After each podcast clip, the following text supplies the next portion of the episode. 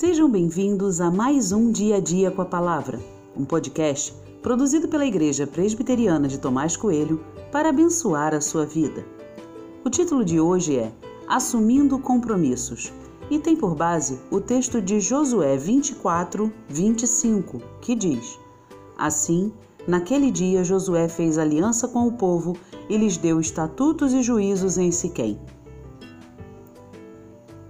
Você costuma assumir compromissos pessoais? Qual foi a última vez que assumiu um compromisso assim? Que voto ou compromisso você fez nos últimos tempos?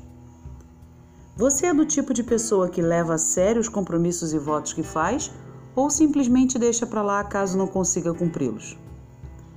O final do livro de Josué conta uma interessante história.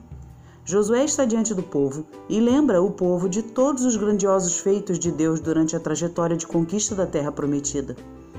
O final desse relato culmina num compromisso a ser assumido pelo povo. Para Josué, é claro como a luz do sol que o povo precisa assumir um compromisso de fidelidade diante de Deus. De forma unânime, o povo assumiu esse compromisso de fidelidade com Deus.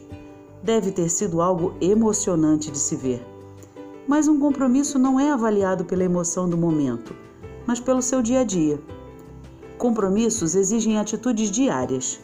Se tenho compromisso com minha família, por exemplo, diariamente existem várias atitudes que precisam ser observadas. Há uma grande distância entre assumir um compromisso e colocá-lo em prática. É preciso entender isso. Assuma um compromisso agora que tenha relação com sua vida com Deus e observe diariamente como você tem lidado com esse compromisso.